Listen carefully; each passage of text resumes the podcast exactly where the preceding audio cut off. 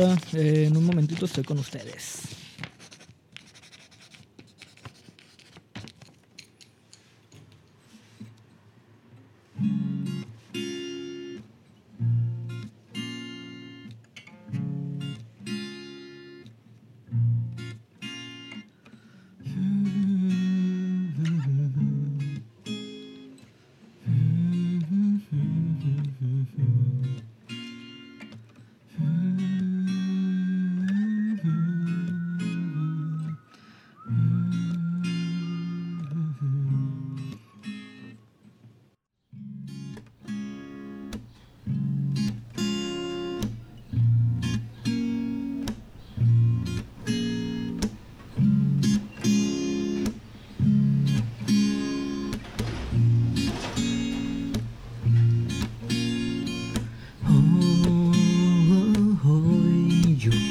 Perder. No me importa si pierdes o empatas, ya me acostumbré.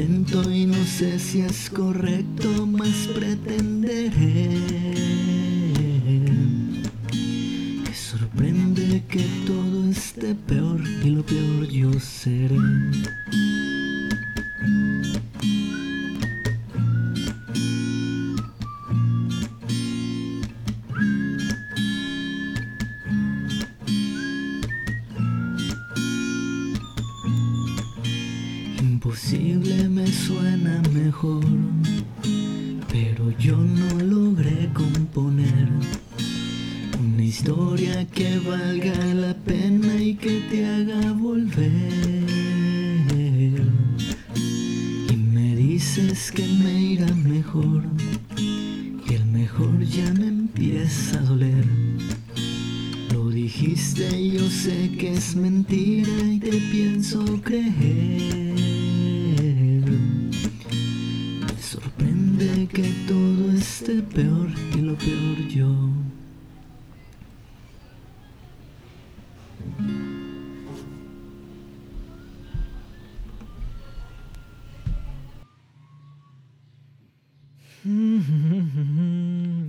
Gracias por acompañarme esta noche en este ensayo. Como pudieron darse cuenta, esa fue una canción relativamente triste. Y si no lo fue, entonces falló en su cometido y debería revisarla. Uno nunca sabe dónde puede encontrarse una buena cumbia que te inmortalice como músico al tocarse en todas las bodas. Pero si sí lo fue, si sí la sintieron cuando menos relativamente triste, es natural que supongan que me rompieron el corazón. Ah, y estarían en lo cierto. A menos que alguno de ustedes piense que más que roto lo tengo hecho mierda. Si alguno de ustedes piensa que mi corazón es una masa de mierda obscura y maloliente, déjenme decirles que también está en lo cierto. Listillos.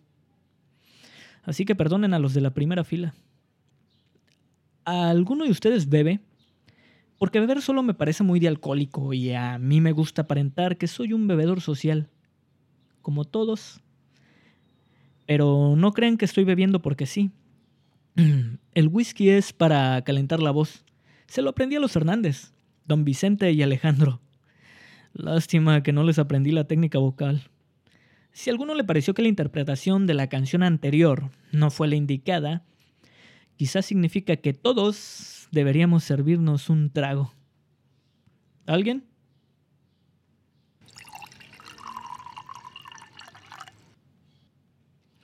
Salud por los corazones rotos. Porque si tenemos el corazón roto significa que cuando menos tenemos o tuvimos un corazón del cual presumir. no como Davy Jones, el de las películas de Piratas del Caribe. Así que brindemos también por el buen Davy y por el amor. Salud. Ay, el amor. Amor, amor. Conocí el amor en Heriberto Frías. No el militar novelista, me refiero a una calle, entre Romanita de la Peña y Libertad, en el 1115, centro histórico. El amor medía 1.71 metros, unos 2 o 3 centímetros más que yo, aunque la diferencia parecería ser más por su caminar erguido. La vi viniendo hacia mí con ese caminar erguido, transportada por ese hipnotizante par de piernas. Hola, le dije mientras buscaba en mi cabeza alguna frase inteligente o romántica. Creo que pasaron uno, dos, tres, cuatro, cinco, diez o veinte segundos hasta que finalmente pude decir, llevo rato notando como que te me quedo viendo. ¿Qué? Que llevo rato notando como que te me quedo viendo. Un minuto después, cagándose de risa, me dijo que era lo más pendejo que hubiera escuchado en su vida y de paso lo menos romántico. Un minuto después, me di cuenta de que era la risa más bonita que hubiera escuchado en mi vida. Y de paso, ese fue mi pensamiento menos, menos romántico.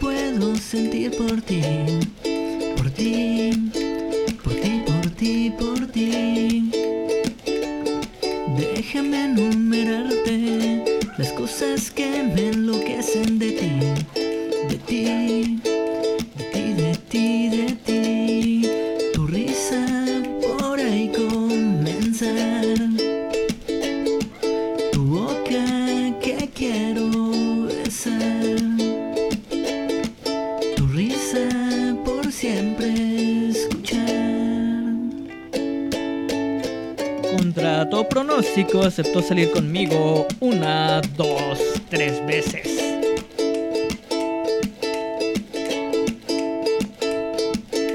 Contra todo pronóstico nos dimos uno, dos, tres chingo de besos, con mucha saliva de promedio.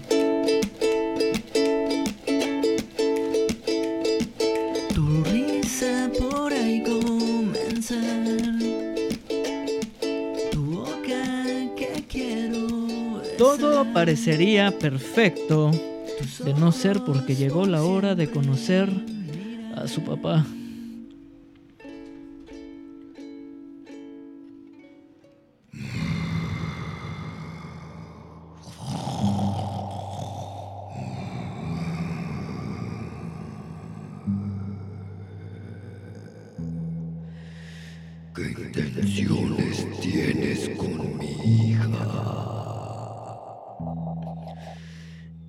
Responder con algo nada sexual que sea sumamente romántico e inteligente. Pero la presión de no decir algo cachondo, más mi esfínter que lucha por no miarse de risa al encontrar su parecido con una morsa, lo vuelve imposible. Además, mi futuro suegro no es tan gordo, por lo que seguramente se trata de una morsa diabética. A las morsas les da diabetes. Perdón. Mierda, ¿lo dije o lo pensé? Esto o lo otro. La verdad es que solo quiero hacerla sentir como la mujer más feliz en toda la Tierra. Y si en algunos años podemos viajar a otros planetas, también me gustaría hacerla sentir como la mujer más feliz más allá de la Tierra. Sé que suena mamada, pero la tecnología marcha a pasos agigantados. Mi hija no es una mujer. ¿Seguro? Muy seguro. ¿Muy? ¿Hay algo que quieras decirme? Le pregunto a ella. Me refiero a que mi hija es una señorita. Ah, obviamente, suegro. Alberto, Claro, suegro Alberto. dígame, señor Alberto. Todavía no soy suegro de nadie. Lo entiendo perfectamente, señor Alberto. Como también me queda claro que su hija es y seguirá siendo una señorita. Por eso mismo dije, ¿cómo la mujer más feliz? Si pone atención, encontrará por ahí un cómo. No sé si me entienda. Hijo, la verdad no te entiendo. Me dijo hijo. No en ese sentido. Por supuesto que no en ese sentido. ¿Quién dejaría a su hija a ser novia de su hijo? Sé que estamos en el norte, pero no tan al norte. No, en ningún sentido. Claro. Si me permite decir algo, para ya no seguirla cagando o complicándolo todo, la verdad es que prometo respetarla y no traerla después de la hora acordada. ¿Y a dónde la vas a llevar? Yo no la he dejado ir a ningún lado. Y volteo a verla de reojo esperando que lea en mis labios la palabra ayuda. Y parece que me entiende porque a manera de respuesta canso a leer en sus labios, está solo, pendejo. ¿Me dijiste pendejo? ¿Qué? Con la boca, en tus labios como que vi que decías, estás solo, pendejo. Dije, estás solo, te quiero. Yo también te quiero. Y este es nuestro primer momento romántico. Al menos uno que involucre a los dos, porque yo ya he tenido varios momentos románticos en solitario. Yo no le he dado permiso de querer a mi hija. Me dice la Morsi. Y yo no sé de dónde me salen las palabras y los huevos para decirle, es que yo ya la quiero.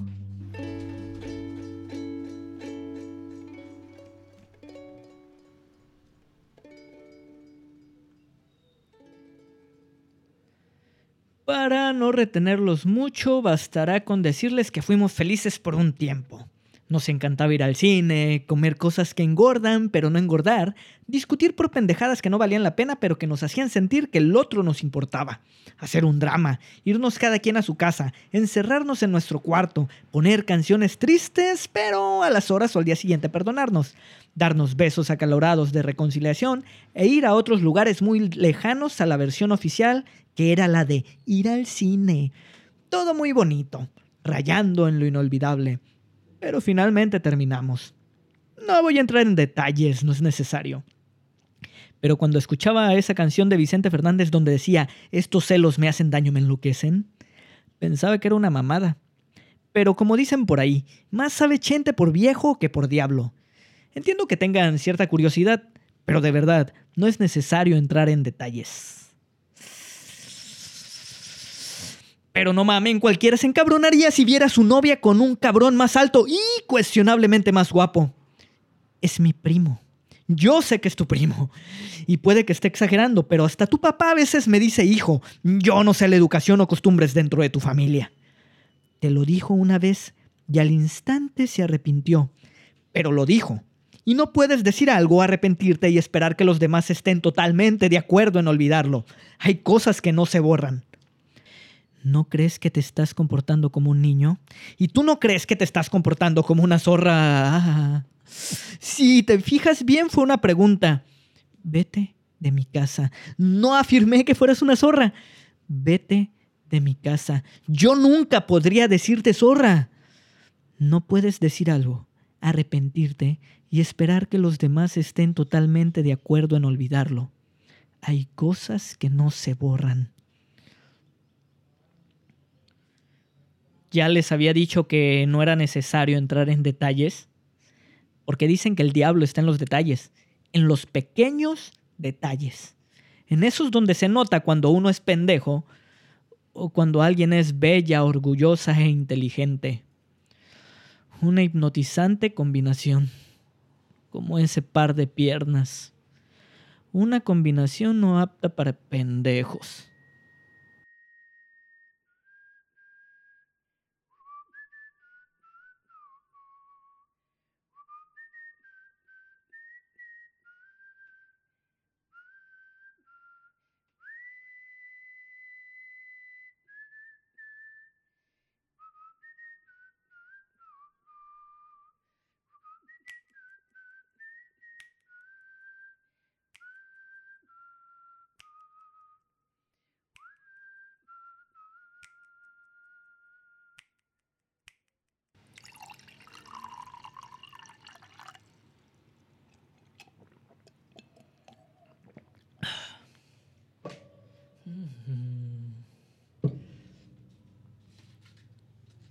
¿Han notado que cuando estamos tristes ponemos canciones tristes? Así como cuando estamos enojados ponemos canciones de enojados. Supongo que es cuestión de acompañamiento y no de irlo superando. Porque muy en el fondo, al menos durante los primeros días no buscamos arrancar el dolor. Solo queremos sazonarlo, condimentarlo con dolencias propias y ajenas, para finalmente dejarlo reposar en su salsa o jugo a fuego lento. Con decirles que gracias a la miseria logré escribir más de cinco canciones, pero tres son muy malas y deprimentemente melosas. Sonaban como a Sin Bandera, pero sin las voces perfectas, los grandes arreglos, los gemiditos y los pleitos. Lo cual me hace pensar, muy a mi pesar, que estoy más cerca de Arjona que de Sin Bandera. ¿Y quién dice que en 10 años no pueda tener un buen pegue con las señoras? ¿Verdad? Señora, ¿cómo quisiera que fuera cuando menos diez años mayor para poder cantarle la de señora de las cuatro décadas? Y ya no sé qué me gustaría más, si decirle o escucharle un Supongo que podemos probar ambas. ¿Es casada? Sí, sí es casada. Ah, en otra ocasión será. Caballero, con permiso. Eh, sé que no es bueno involucrarse en una relación nueva sin antes haber dejado atrás la vieja.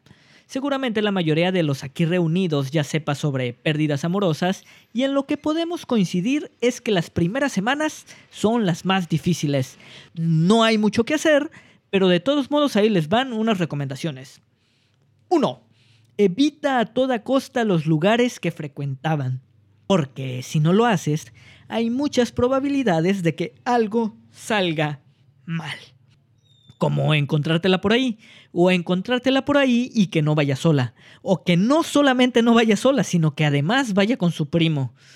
O no encontrártela, pero estar en el lugar con un miedo permanente de encontrártela.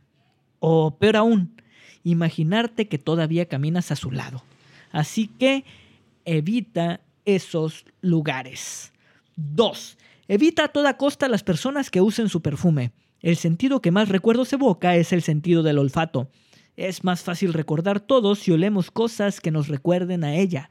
Así que evita su perfume y si hay una almohada que todavía huele a ella, tírala. Es más fácil dormir sobre un brazo y que se te entuma que sobre el recuerdo de su aroma.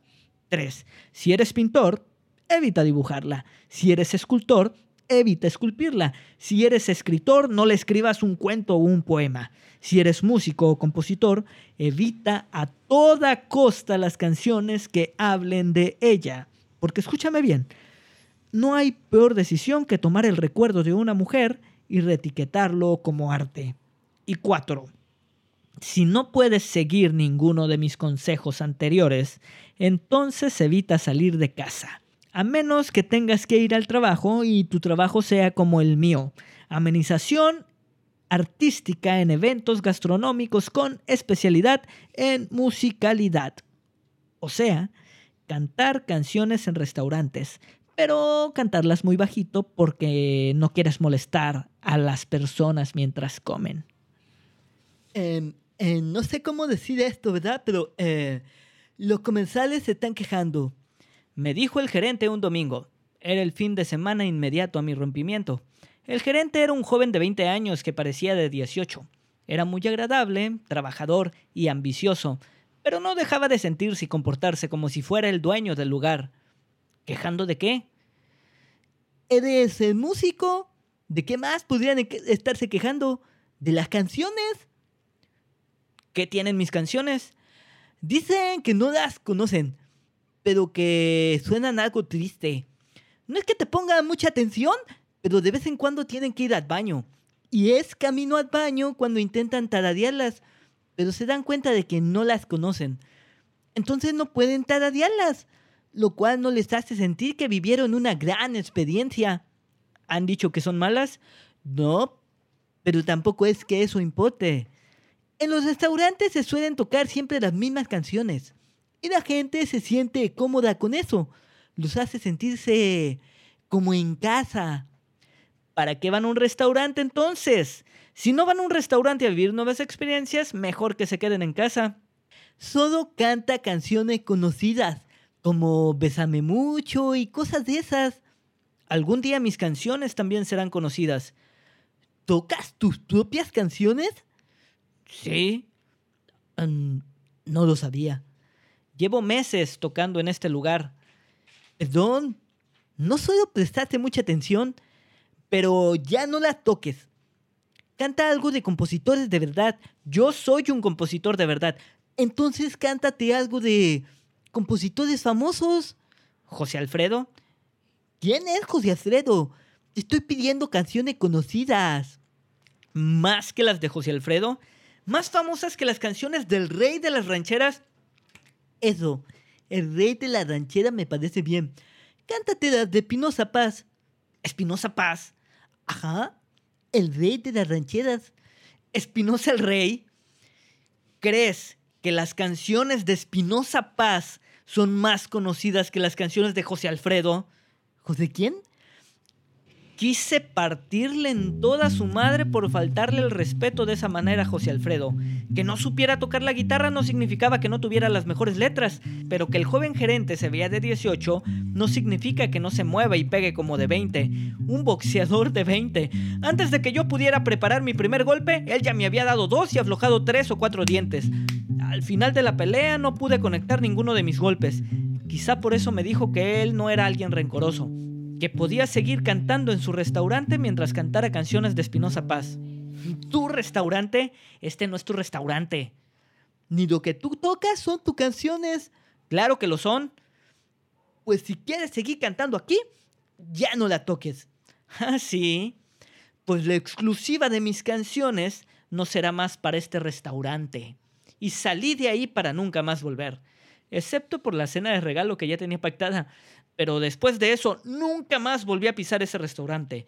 Porque si hay algo que me ha dado la vida, es el orgullo suficiente para no volver donde no me quieren. ¿Qué pensarías si te dijera que te escribí una canción? Sí, una canción. Mm, no necesariamente, pero definitivamente no le faltan emociones. No, no. Solo quería saber si te encontrabas bien. Bien, gracias. Y quería aprovechar para preguntarte si ya has llegado a perdonarme. Entonces podríamos salir como amigos. No, solo amigos. A nadie le cae mal tener otro amigo. Sí, claro, claro. El tiempo a veces es importante. Yo puedo esperar a que llegue el momento. Cuídate mucho. igual y quieren saber lo que pasó del otro lado de la línea, ¿no? ¿Una canción? No estarás diciendo que me escribiste una canción de amor. ¿Y me llamas para decirme que me escribiste una canción? Me encuentro bien. Gracias por preguntar. ¿Tú cómo estás? Creo que ambos pudimos ser algo inmaduros. No creo que sea buena idea. Quizá después. Creo que deberíamos dejar que pase el tiempo y dejar que las cosas pasen por sí solas. Gracias, tú también. Bella, orgullosa e inteligente. Una hipnotizante combinación. He visto varias series sobre acosadores en Netflix y puedo decir que mi siguiente paso no fue el de un acosador. Pero puedo entender si ustedes lo consideran algo cuestionable. Regresé a todos los lugares que frecuentábamos, sobre todo restaurantes y bares. Cuando no la encontré ahí, comencé a buscarla en nuevos lugares. Fue hasta después de tres fines de semana, diez bares y veinte cervezas que logré encontrarla. Del brazo de otro, mientras juntaban sus labios. ¿Es usted el gerente? Eh, depende. Quería preguntar si no necesitan un músico. Tenemos espacio los miércoles. Lo que no tienen los miércoles es mucha gente. ¿Lo quieres?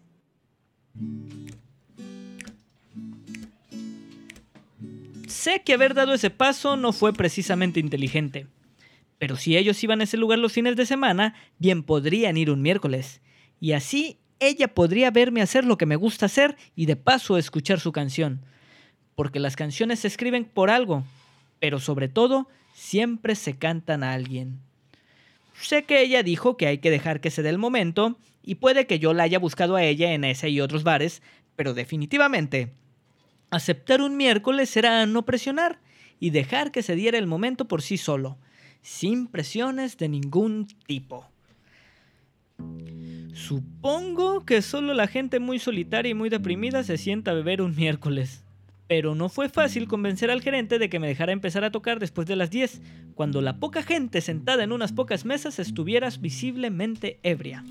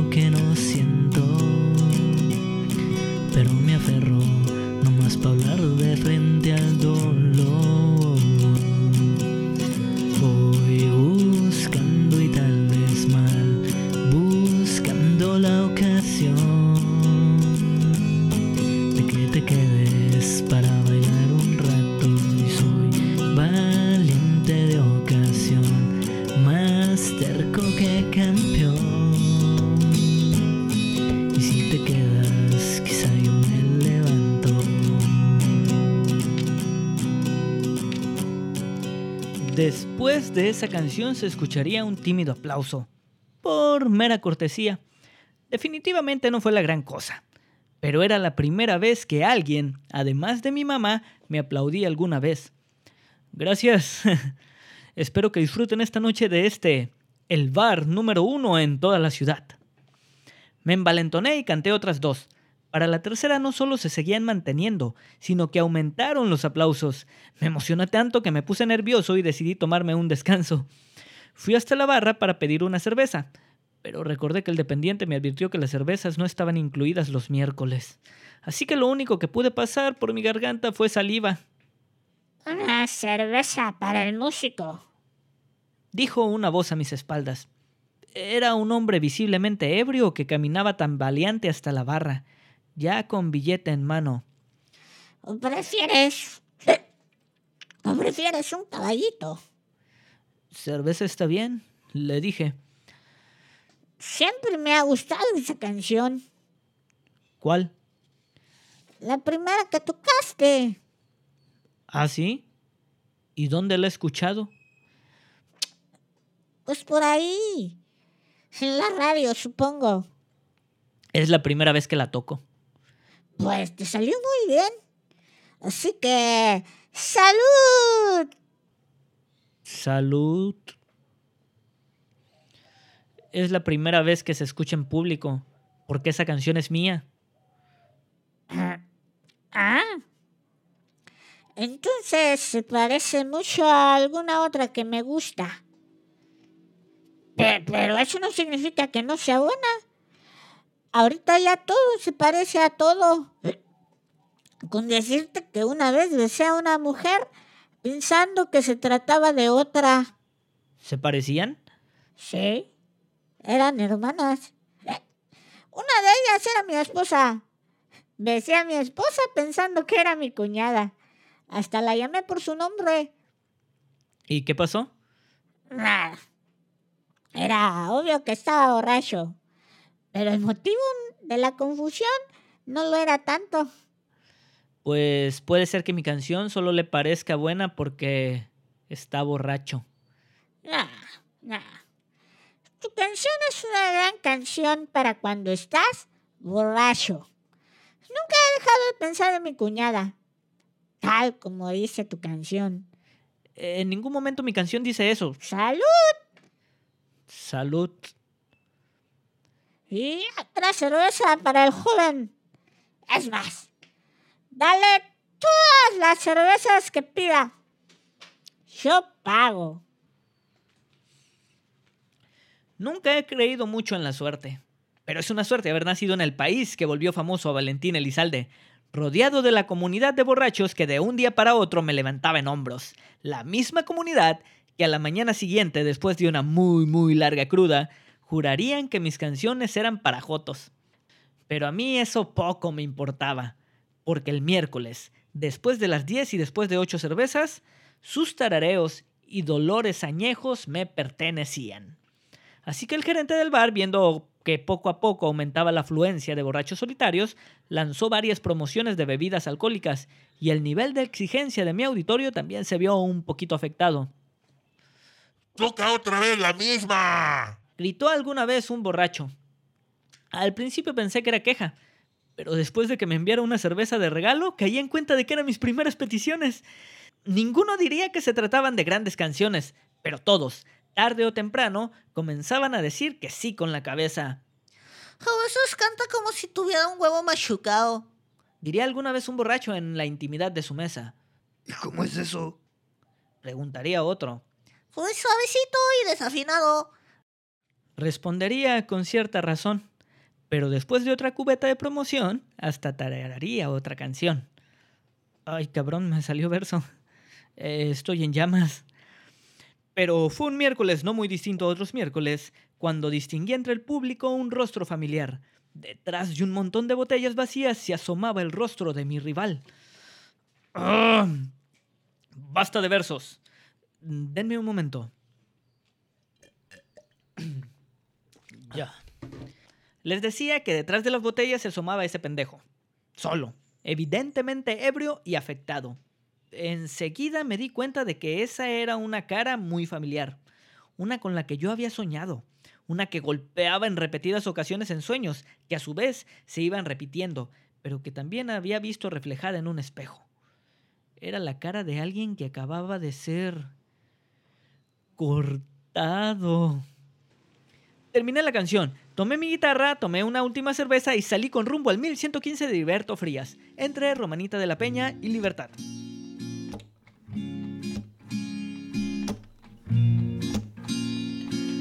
Déjame volver donde nos vimos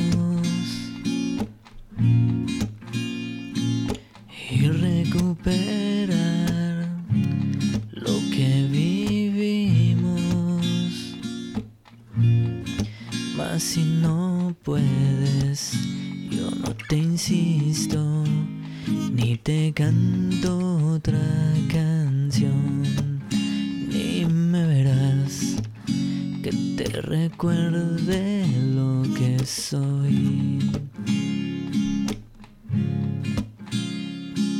Y deja responder lo que preguntas.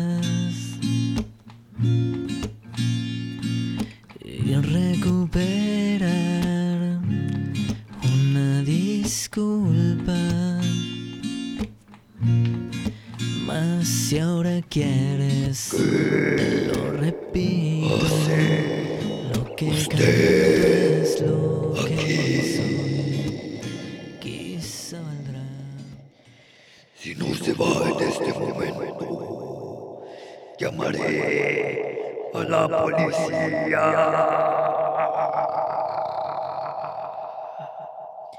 Decía la boca que se movía debajo de ese bigote. ¿Qué haces aquí? Preguntarían unos labios más bonitos. Solo pasaba por aquí. Y si te fijas bien, me parezco a Choche. Mi papá llamó a la policía. Así que deberías aprovechar y decirme qué haces aquí.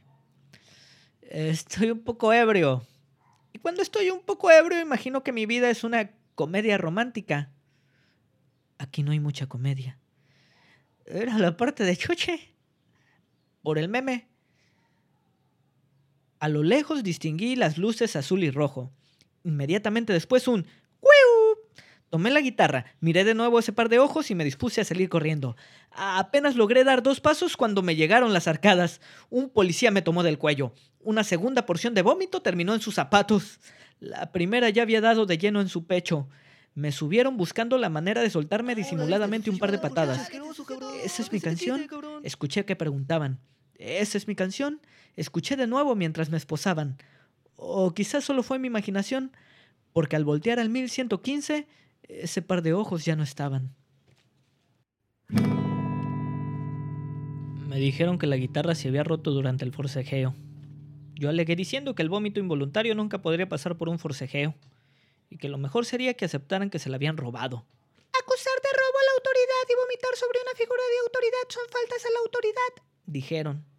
Como también me dijeron que alguien había pagado mi fianza. ¿Esa es mi canción? Fue lo primero que preguntó al verme.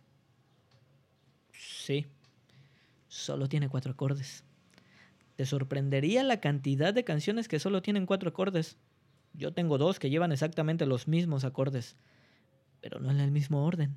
Exactamente en el mismo orden. Y sonrió. Y me dijo que me apestaba la boca muerto.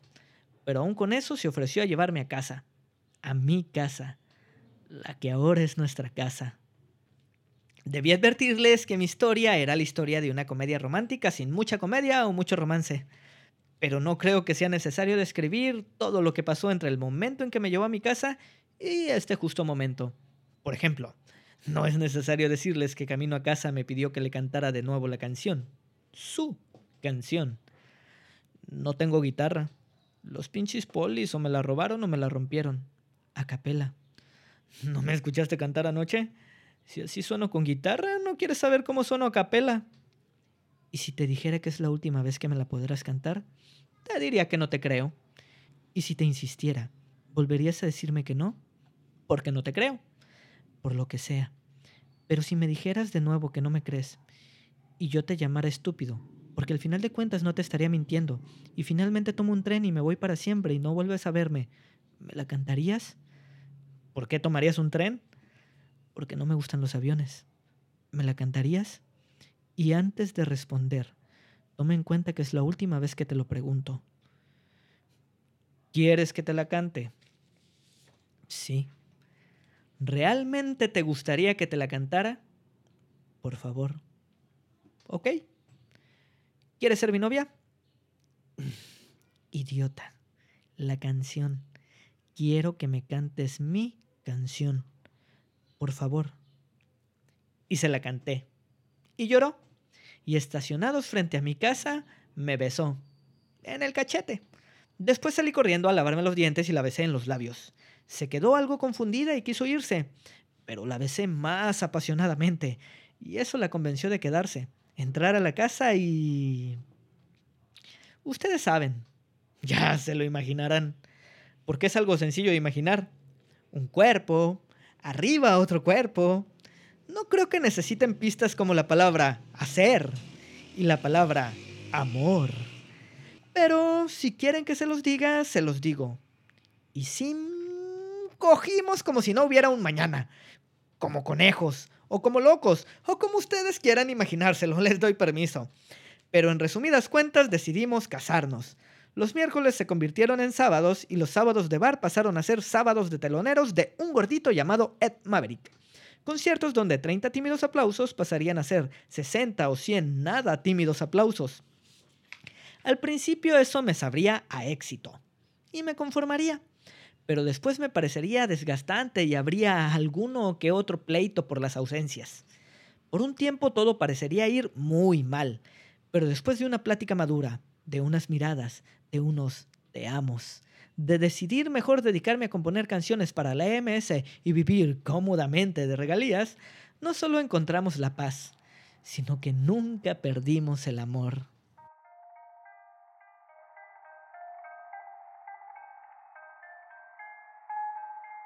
Bonita historia, pero eso no pasó. Bueno, está pasando. Es bonita, pero no es exacta. La exactitud es subjetiva. La exactitud es exacta. Ok.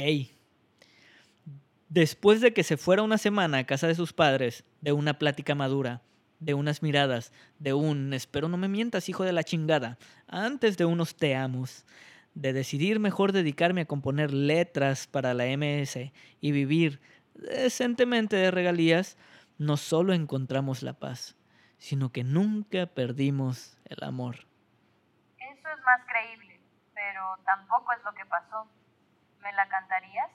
Y antes de responder, toma en cuenta que es la última vez que te lo pregunto. ¿Quieres que te la cante? Sí, ¿Realmente te gustaría que te la cantara? por favor. Ok. ¿Quieres ser mi novia? Idiota, la canción. Quiero que me cantes mi canción, por favor. De verdad me cuesta trabajo hacerlo sin guitarra. Entonces bájate del carro. Dijo mientras sin disimulo buscaba un lugar en donde orillarse. ¿No puedes dejarme aquí? Te lo pedí por favor, después de haberte hecho un favor. Estaba a punto de proponer que en cuanto tuviera una guitarra lo primero que haría sería cantarle su canción cuando detuvo el carro y dijo, Bájate. Y si quieres, ya no te insisto, solo acompaña esta canción. Quizá valdrá un poquitito de tu amor. Puede tener cuatro acordes y puede que no le esté interpretando el mejor cantante, pero es bonita. Gracias. me besó en el cachete y... Me fui. Pero fui a buscarte, con todo y guitarra nueva. Te encontré parada en el andén, junto a una gran maleta. Estabas de espaldas, así que puedes... que todos pueden entender que lo primero que vi fueron piernas, nalgas y caderas. Y eso definitivamente me hizo cantarte con más ganas. Así que lloraste un poco. No sé si porque te gustó la canción o porque ahí te diste cuenta de que de verdad me amabas. Por eso me besaste. Tomaste tu maleta, me dijiste que te ayudara a subirla al coche y nos vinimos a casa. A mi casa. La que ahora es nuestra casa. Cogí... Hicimos el amor apenas cruzando la puerta puedo negar que sigue pero para empezar, tú no tienes coche. Tomamos un taxi y nos vinimos a casa. A mi casa, que ahora es nuestra casa. No hicimos el amor inmediatamente, pero esa misma noche lo hicimos porque no aguantabas las ganas. No, Sí, lloré un poco porque sí me gustó la canción y porque ahí me di cuenta que si no me iba, seguramente llegaría a Marte y nunca más querría irme. Te pedí que me ayudaras a subir mi maleta, guardaste silencio y te fuiste. y en dos años no llamaste. Fue un poquito más de tiempo. En tres años no llamaste. Seguí en el bar. Te escribí otras canciones. Debo admitir que en algunas te dejaba mal parada, pero a los borrachos nos encantan ese tipo de canciones, sobre todo al ir comenzando la borrachera. Creo que todavía fue un poquito más de tiempo. Quizá fueron cuatro. Cuatro años en los que no llamaste. Pero un día, sin avisar, tocaste a mi puerta y... y seguías luciendo tan bonita, inteligente y putamente orgullosa. No, Sí, nunca llamé, tampoco volví. Nunca volviste. Te compuse muchas más canciones. En algunas no te dejaba muy bien parada porque textualmente decían que te odiaba. Pero las canciones tristes aburren. Los borrachos se desemborrachan. Empiezas a componer para alguien más y finalmente las canciones ni hablan de ti ni te pertenecen. Porque nunca volviste. Porque nunca llegué. Porque no logré detenerte. Porque subiste ese tren que no llevó a nadie a ningún lado. Nos descarrilamos antes de llegar a la siguiente estación. Más de 30 muertos. Nunca más volviste a escribirme. porque nunca más volvería a cantarte. Porque las canciones se escriben por algo, pero siempre se cantan a alguien. Dicen que a tus padres les entregaron una caja cerrada. La versión de tu muerte nunca fue del todo exacta. Como tu historia. Tu madre nunca estuvo convencida de que dentro de esa caja estuvieras tú. Tuvieron que recurrir al ADN. Estamos en México. Muchas cosas pueden salir mal con el ADN. Pero aunque no fueras tú la que estaba en esa caja, nunca más volviste. Nunca más llamaste. Y te busqué en todos los bares. Y canté en cada uno de esos bares. Y canté tu canción. Te escribí otro par de canciones, pero solo un par. Y algunos borrachos les gustaron. Y algunos se las aprendieron. Y una noche, en una mesa, detrás de las botellas vacías, me encontré con el rostro de ese pendejo. Y los dos te cantamos tu canción. Los dos te la cantamos a ti. El problema es que no nos escuchaste. Y los borrachos de ese y de todos los otros bares se aburrieron de esa canción. Pero el problema no es ese. El problema es que tú nunca más la escuchaste.